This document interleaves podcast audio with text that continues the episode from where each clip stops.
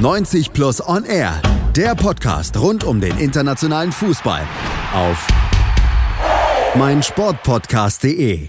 In England steigt aktuell die Nachfrage nach Ferngläsern sprungartig an, alle aber auch wirklich alle. Die brauchen nämlich eins, um den souveränen Tabellenführer der Premier League überhaupt noch erkennen zu können. Denn nach dem achten Sieg in Folge thront der FC Liverpool jetzt schon mit acht Punkten Vorsprung an der Spitze, obwohl die Reds lange zittern mussten. Trotzdem verliert Manchester City nach der schon zweiten Saisonniederlage langsam aber sicher den Anschluss. Welche Rolle dabei Latten- und Pfostentreffer spielen, hört ihr gleich und wir erläutern, wie es zum aktuellen Tabellenbild kam und wie es vielleicht auch weitergehen kann. Hier bei 90 Plus on Air auf mein Sportpodcast.de schauen wir jetzt auf das Wochenende zurück, nehmen natürlich Liverpool und City genauer unter die Lupe, schauen aber auch nach Tottenham, die nach der Klatsche gegen Bayern in der Champions League am Wochenende in Brighton den nächsten Nackenschlag versetzt kriegten wir. Das sind Malte Asmus und natürlich Chris McCarthy von 90 Plus. Hallo Chris. Hallo. Und die 90 Plus Awards, die verleihen wir natürlich auch noch in der Sendung. Wir starten aber erstmal mit dem Blick auf Tottenham. Fester Bestandteil der Top 4 in England in den letzten Jahren, Vorjahresfinalist der Champions League. Aber Chris, in dieser Saison völlig außer Tritt. Ich sagte schon, verloren am Wochenende in Brighton, dritte Saisonniederlage schon und das dann auch noch gepaart mit dieser Klatsche gegen Bayern in der Champions League nach dem 2 zu 7, was wir letzte Woche gelobt haben, als wir hier in der Sendung über Tottenham gesprochen haben, müssen wir alles relativieren. Genau, ja, da hatten wir ähm, den Charakter der Spurs gelobt äh, gegen Southampton, ähm, als man da trotz Unterzahl noch zu einem Sieg kam. Aber ähm, das schien etwas voreilig gewesen zu sein, denn ähm, wir haben die Leistung gegen die Bayern gesehen und jetzt gegen Brighton und beide Leistungen hatten etwas gemeinsam. Ähm, gegen die Bayern fing die Spurs ja noch mit viel Intensität an und äh, dann, als es dann bergab ging sozusagen, gaben sich die Spurs mehr oder weniger auf und genau das passierte auch gegen Brighton und zwar schon direkt nach drei Minuten. Da gerieten sie nämlich schon in Rückstand. War das jetzt noch eine Folge dieser Pleite gegen Bayern? Wie würdest du es einschätzen? Ist das was, was sich dann äh, nach diesem Spiel in der Champions League dann bei denen auch irgendwo festgesetzt hat, dass man viel zu viel nachdenkt, dass man äh, viel zu viel darüber grübelt, was man alles falsch machen kann und dann macht man auch alles falsch? Ähm, das kann natürlich immer mit reinspielen, das würde ich auch überhaupt nicht ausschließen. Ähm, ich denke aber auch, dass es einfach so wie ein, wie ein roter Faden durch die Saison der Spurs geht. Ähm, wenn man genau hinschaut, war es auch letzte Saison schon zu erkennen. Ähm, da kaschierte natürlich noch der Finaleinzug in die Champions League einiges, aber auch in der Saison in der Liga merkte man, dass Tottenham nicht mehr diese Intensität der Vorjahre hatte. Ähm, der Kampf ist ein bisschen abhanden gekommen. Ähm, diese Energie, die Tottenham immer so auszeichnete, ist weniger geworden. Und auch ähm, diese diese Gabe sozusagen, sich niemals ähm, ja, ähm, von, von irgendwelchen äh, Ereignissen irgendwie einschüchtern zu lassen. Das hatte Tottenham letztes Jahr noch, letzteres. Dieses Jahr ist das auch weg. Ähm, bestes Beispiel dafür ist natürlich diese, äh, diese Gegentore gegen die Bayern, obwohl man da in der ersten Halbzeit äh, gar nicht schlecht spielte. Und natürlich jetzt auch gegen Brighton in der dritten Minute schwerer Torwartpatzer von Hugo Loris, ähm, der sich dabei auch noch äh, den Ellenbogen auskugelt und ausgewechselt werden muss, musste. Und davon hat sich Tottenham überhaupt nicht erholt. Und das ist für mich so ein bisschen ähm, das Erschreckende, weil Tottenham hat so viele Verletzungen kompensiert in den letzten Jahren und ähm, jetzt lassen sie sich, lassen sie bei der ersten Gelegenheit, bei dem ersten Rückschlag mehr oder weniger die Köpfe hängen, denn im gesamten Spiel gegen Brighton war da überhaupt nichts von einem Aufbäumen zu sehen. Woran machst du das fest, beziehungsweise wo siehst du die Gründe dafür? Jetzt kann man zum einen sagen, natürlich die klammen Kassen, die es nicht möglich gemacht haben, den Verein sukzessive zu verstärken, sondern man baut immer auf das relativ gleiche Spielermaterial, muss dazu natürlich dann auch noch Abgänge hinnehmen. Das ist was, was äh, Pochettino natürlich nicht unbedingt in die Karten spielt. Hat sich Pochettino dann vielleicht darüber hinaus auch irgendwo abgenutzt, dass er die Spieler nicht mehr so erreicht wie in den Jahren zuvor? Das ist ein sehr guter Punkt und ich glaube, in die Richtung geht es auch, denn das ist auch nicht mal Pochettinos Schuld, aber der Verein hat ein wenig verpasst, einen Umbruch einzuleiten. Ähm, es gab über die Jahre einige Spieler, die gehen wollten. Man hat sie gehalten. Jetzt diesen Sommer ähm, beispielsweise Alderweireld oder Christian Eriksen. Und ähm, dementsprechend hat man aufgrund auch der klammen Kassen nicht wirklich viel frischen neuen Wind reinbekommen. Und ähm, Pochettino ist ein Trainer, der seiner Mannschaft sehr, sehr viel abverlangt. Und das ist ermüdend, ähm, physisch, aber auch psychisch. Und ähm, immer wieder alles geben zu müssen, um den Erfolg Erfolg zu holen mit einem sehr kleinen Kader. Und wie du sagst, dann nutzt, das nutzt die Mannschaft ab. Und wenn man da nicht neue Spieler hat, äh, junge Spieler hat, die das ab, die das abkönnen oder die ja mit mit äh, neuem frischen Wind da reinkommen, dann ähm, ist das natürlich sehr sehr schwer, seine Mannschaft immer wieder aufs Neue so stark zu motivieren. Kann er sich denn selber noch motivieren in so einer Lage? Man hatte ja sowieso schon in den letzten Jahren öfter mal das Gefühl, dass er ja, zwar blieb in Tottenham, aber nicht so gerne blieb. Dieser Champions League Finaleinzug im letzten Jahr hat sicherlich einiges dann auch bei ihm noch ein bisschen überdeckt, aber so eine gewisse Unzufriedenheit merkte man ihm immer an, auch an der Erwartungshaltung, die ihm entgegengebracht wird. Ja, das, das merkt man auf jeden Fall und ähm, es wird jetzt auch spannend zu beobachten sein, wie das Ganze hier weitergeht. Wie du sagst, Pochettino ist in den letzten Jahren nicht gerade zufrieden mit allem gewesen. Ähm, ich glaube, ihn nervt am meisten ähm, diese Diskrepanz zwischen Erwartungshaltung und Realität, denn natürlich ist die Erwartung im Norden Londons mit den Erfolgen ähm, in den letzten Jahren gestiegen, aber Tottenham kann diese Erwartungen nicht erfüllen, eben aus den eben genannten Gründen, weil man einfach nicht die neuen Spieler dazu bekommt. Und ja, haben wir eben alles schon ausgeführt. Und dementsprechend ist, glaube ich, äh, Pochettino sehr, sehr frustriert und ähm, er ist auch dafür bekannt, dass er auch manchmal ein bisschen hitzköpfig sein kann und wie gesagt, wenn es jetzt so weiterläuft, würde ich mich auch gar nicht wundern, wenn Tottenham irgendwann, äh, wenn, wenn Pochettino irgendwann sich einfach entschließt, hinzuschmeißen, ähm, da es ihm einfach zu viel wird. Und ich glaube auch, dass die, die Flirts in Anführungszeichen mit Manchester United und Real Madrid in den letzten Jahren, da war durchaus was da. Und ähm, bei United könnte natürlich auch was bald frei werden. Also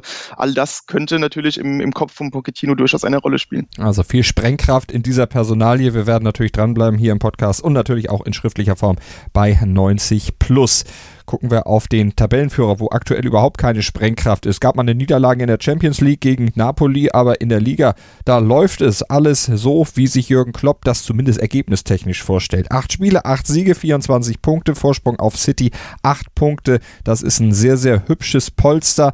Liverpool gewinnt 17 Spiele in Folge, saisonübergreifend in der Premier League. Klingt alles gut. Auf dem Feld sah es jetzt auch gegen Leicester am Wochenende nicht ganz so gut aus. Da musste Liverpool dann doch sehr, sehr zittern, dass es am Ende zum Sieg reichte. Aber was wir öfter schon gesagt haben, wieder so ein dreckiger Sieg.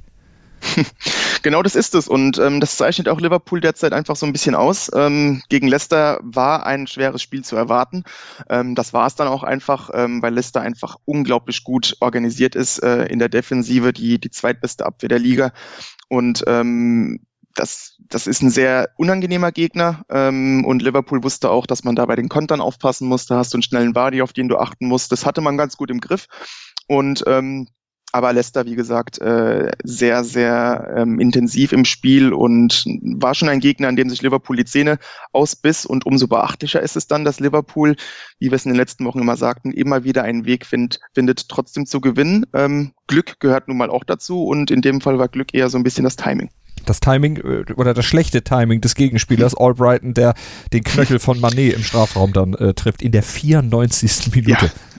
Genau, und äh, das war einfach extrem unnötig, ähm, denn wenn man sich die Szene anschaut, Manet wird so ein bisschen vom Tor weggedrängt.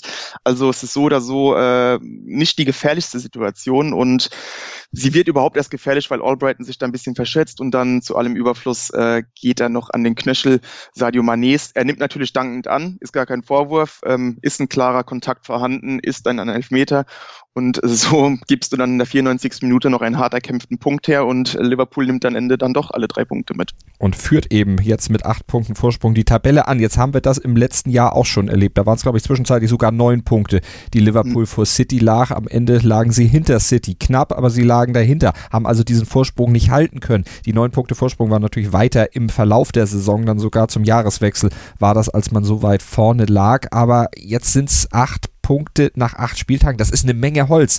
Ist das eine ja, schon ein Trend, der sich da abzeichnet und der sich vielleicht in diesem Jahr auch fortsetzen wird, weil Liverpool aus dem letzten Jahr gelernt hat? Wie würdest du es einschätzen? Ich glaube, es wird unglaublich spannend und ähm, das, das hat verschiedene Gründe. Ähm, zum einen, Manchester City hat in dieser Saison wieder sehr, sehr viel Pech. Ähm, darüber werden wir gleich noch sprechen, wenn wir über die Citizens reden, ähm, mit den ganzen Verletzungen beispielsweise. Liverpool dagegen hat in Anführungszeichen auch Glück, dass ähm, der Kader in den letzten ein, zwei Jahren so fit blieb. Also die ganzen Schlüsselspieler von Dijk, äh, Mané, Salah, ähm, selten verletzt und fehlen dementsprechend auch selten und daher kann Klopp fast in jedem Spiel eine ähnliche Mannschaft ins Rennen schicken denn der Kader der Reds ist nicht der allergrößte und ähm, momentan wird das den Reds nicht zum Verhängnis. Aber ich bin mal gespannt, wie das über die gesamte Saison läuft, denn ähm, im Winter kommen die Spiele Schlag auf Schlag und da bleibt es natürlich abzuwarten, ob Liverpool dann so konstant bleiben kann und dasselbe, was wir im letzten Jahr auch, äh, wovor wir gewarnt hatten, dass Liverpool durchaus eine Schippe drauflegen muss. Momentan ist man unglaublich konstant, ähm, hat auch ein bisschen Spielglück ab und zu, aber ähm, das geht über die gesamte Saison natürlich nicht gut. Da muss auf jeden Fall eine Leistungssteigerung her. Und ganz spannend zu beobachten wird natürlich auch sein, wie Manchester City reagiert, ob man im Winter irgendwie nachlegt. Ähm, im, in der Innenverteidigung muss nachgelegt werden. Also das sind alles Sachen, ähm, die man nach acht Spieltagen noch nicht vorhersehen kann. Ähm, acht Punkte sind Stand jetzt natürlich sehr, sehr viel, aber wie wir letzte Saison schon gesehen haben, es ist durchaus aufzuholen, gerade weil Manchester City noch zweimal gegen Liverpool spielen muss. Und der Winter, das sind die Monate, wo Liverpool in den letzten zwei, drei Jahren immer wieder dann auch große Probleme gezeigt hat. Probleme, damit sind wir bei Manchester City. Zwei Niederlagen in dieser Saison, schon jetzt am Wochenende die zweite. Vorher hatte man ja schon 2 zu 3 in Norwich verloren. Jetzt verliert man zu Hause sogar mit 0 zu 2 gegen die Wolverhampton Wanderers. Obwohl man mehr Ballbesitz hat, obwohl man wieder mal mehr Chancen hat äh, jetzt ist City die Mannschaft, weil du vorhin von Problemen sprachst. Verletzungen sprechen wir gleich an, aber es gibt noch ein anderes Problem.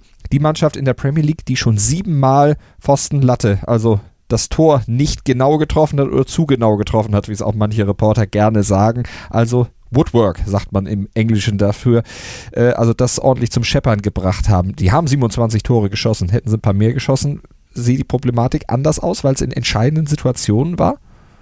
Genau das ist es. Und das ist eben auch dieses äh, eben angesprochene Spielglück, das Manchester City auch letztes Jahr nicht sonderlich hatte und in diesem Jahr auch nicht mehr hat, ähm, dass man eben sehr oft Aluminium trifft, dass man vielleicht in der entscheidenden Situation irgendwie, dass da paar Zentimeter fehlen. Also das ähm, ist bei City momentan nicht wegzudiskutieren. Ähm, das ist ein Problem.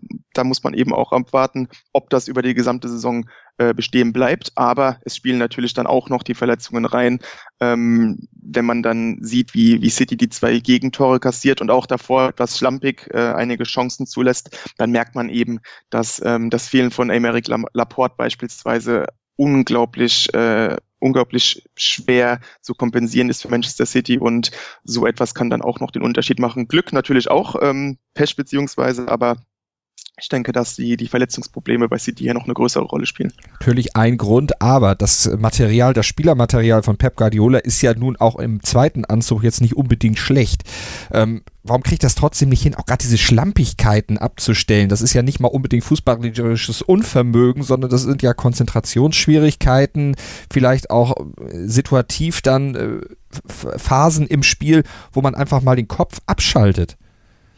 Ja, das ist richtig. Ähm, gleichzeitig habe ich so ein bisschen das Gefühl, dass Manchester City ähm, von der Vereinsführung her ein bisschen naiv äh, mit dem Kader umgegangen ist. Ja, die, die Ersatzspieler sind natürlich auch noch herausragend, teilweise, aber nicht unbedingt auf jeder Position. Ähm, in den letzten Jahren haben wir da öfter mal kritisiert, dass es da keinen zweiten Sechser gibt, dass es da keinen äh, zweiten Linksverteidiger gibt. Und in diesem Jahr ist es, wie bereits angesprochen, äh, die Innenverteidigerposition. Da hast du Kompanie ziehen lassen, ähm, aus Alters- und Verletzungsgründen, was auch nachvollziehbar ist aber du hast auch keinen neuen Innenverteidiger geholt. Und ähm, so hast du alles auf Aymeric Laporte gesetzt. Und der fällt ja bekanntlich jetzt ein halbes Jahr aus. Und ähm, plötzlich steht in der Innenverteidigung ein Fernandinho mit seinen, ich glaube, 34 Jahren, der eigentlich Mittelfeldspieler ist und das merkst du und ähm, daneben auch noch ein Otamendi, der meines Erachtens in den letzten Jahren sehr von dem Kollektiv der Citizens profitiert hat und nach wie vor kein toller Innenverteidiger ist und das merkst du jetzt momentan, wenn er tatsächlich als einziger fitter Innenverteidiger gefordert ist, zu überzeugen. Und das hast du gegen Norwich gesehen, als er durch eklatante Fehler ähm, maßgeblich am, am, an der Niederlage beteiligt war. Und auch gegen die Wolves hat er wieder eklatante Stellungsfehler, ähm, Fehler im Spielaufbau. Also ähm, ja, es ist irgendwo Meckern auf hohem Niveau aufgrund der Mittel, die City hat. Aber ich denke, man war hier wirklich zu naiv, denn ähm, man könnte hier durchaus, man hätte hier durchaus eine deutlich bessere Innenverteidigung ins Rennen schicken können mit den Mitteln, die man hat. Also ein Problem, was dann irgendwo letztlich auch ein bisschen hausgemacht ist, aber mit den Mitteln, die er jetzt zur Verfügung hat, weil vor dem Winter kann ja nichts Neues dazu Zukunft. Ja. Kriegt Pep das trotzdem, ja, er muss es ja kurzfristig in den Griff kriegen, weil sonst äh, ist Liverpool noch weiter weg. Ja, das wird jetzt sehr, sehr schwer. Also, ähm, wie gesagt, in der Innenverteidigung, da wirst du deine Probleme haben. Du spielst in drei Wochen bei Liverpool. Ähm, ist natürlich noch schwerer als zu Hause und da bin ich mal gespannt, wie ein Fernandinho in der Innenverteidigung hinterherkommt. Das sind alles so Sachen, da kann sich Pep Guardiola jetzt auch keinen backen, sage ich mal, in der Innenverteidigung. Also ähm, wenn einer solche Probleme kompensieren kann, dann ist es in der Regel Pep Guardiola. Das hat er in den letzten Jahren schon bewiesen, als er eben die Ausfälle von Fernandinho, Benjamin Mendy oder auch Kevin De Bruyne äh, kompensieren konnte. Aber ich glaube, das mit Laporte in der Innenverteidigung, das ist äh, somit das größte ähm, Problem, was er jetzt in der Amtszeit bei Manchester City hatte. Und ob er das löst, das werdet ihr natürlich erfahren bei uns hier bei 90 Plus und R auf meinsportpodcast.de in den nächsten Wochen in unserem Podcast zur Premier League und natürlich auch in schriftlicher Form bei 90 Plus auf der Webseite. Direkt könnt ihr das dann nachlesen. Wir machen eine kurze Pause und dann geht's weiter mit den 90 Plus Awards hier bei uns in der Premier League Analyse. Schatz, ich bin neu verliebt. Was? Drüben. Das ist er. Aber das ist ein Auto. Ja, eben. Mit ihm habe ich alles richtig gemacht. Wunschauto einfach kaufen, verkaufen oder leasen. Bei Autoscout24. Alles richtig gemacht. Die komplette Welt des Sports. Wann und wo du willst. Auf meinsportpodcast.de Zwei Männer. Seidel und der Klöster, ja, von den beiden halte ich nichts. Eine Aufgabe. Höchste Disziplin, Männer. Das Fußballgeschehen der vergangenen Wochen knallhart und kompetent auf den Punkt gebracht. Faktlos. Der Fußballpodcast mit Seidel und Klöster. Jeden Freitag neu.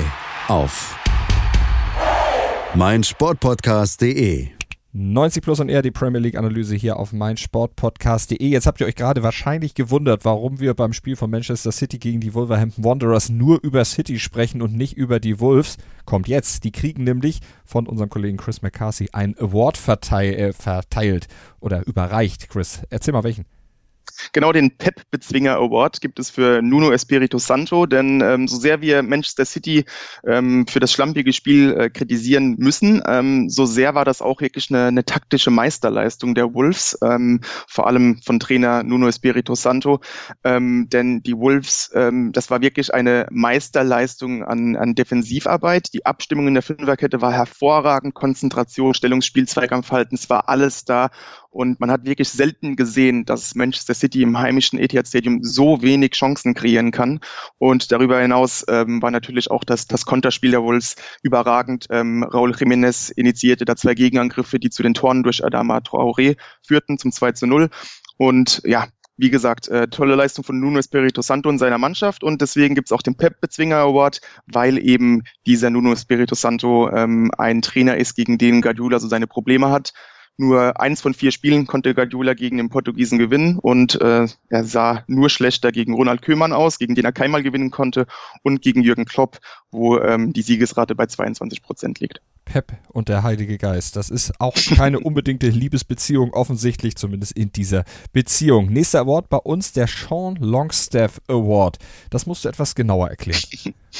Genau, den Sean Longstaff Award gibt es nämlich ausgerechnet für Matthew Longstaff. Ähm, letzte Saison gab äh, Sean Longstaff bei Newcastle sein Premier League-Debüt. Ähm, in nur neun Spielen für Newcastle ähm, überzeugte er im Mittelfeld derart, dass sogar Manchester United auf ihn aufmerksam wurde.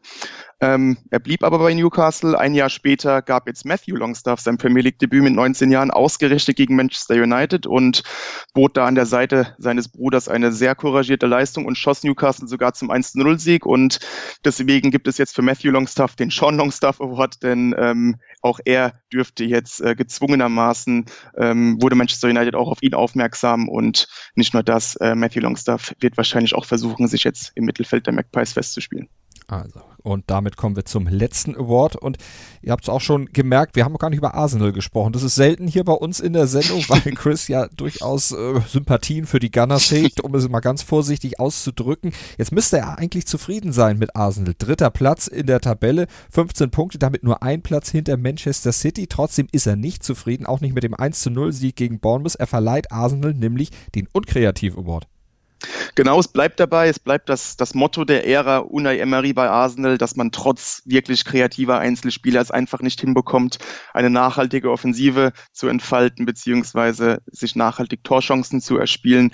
Ähm, und das war auch gegen Bournemouth der Fall. Äh, eine der schlechtesten Defensiven der Liga haben die Cherries und äh, im heimischen Emirates gelang es Arsenal trotzdem ganze zwei Schüsse aufs Tor zustande zu bringen und äh, das Tor resultierte ausgerechnet auch noch nach einem Eckball durch David Luiz.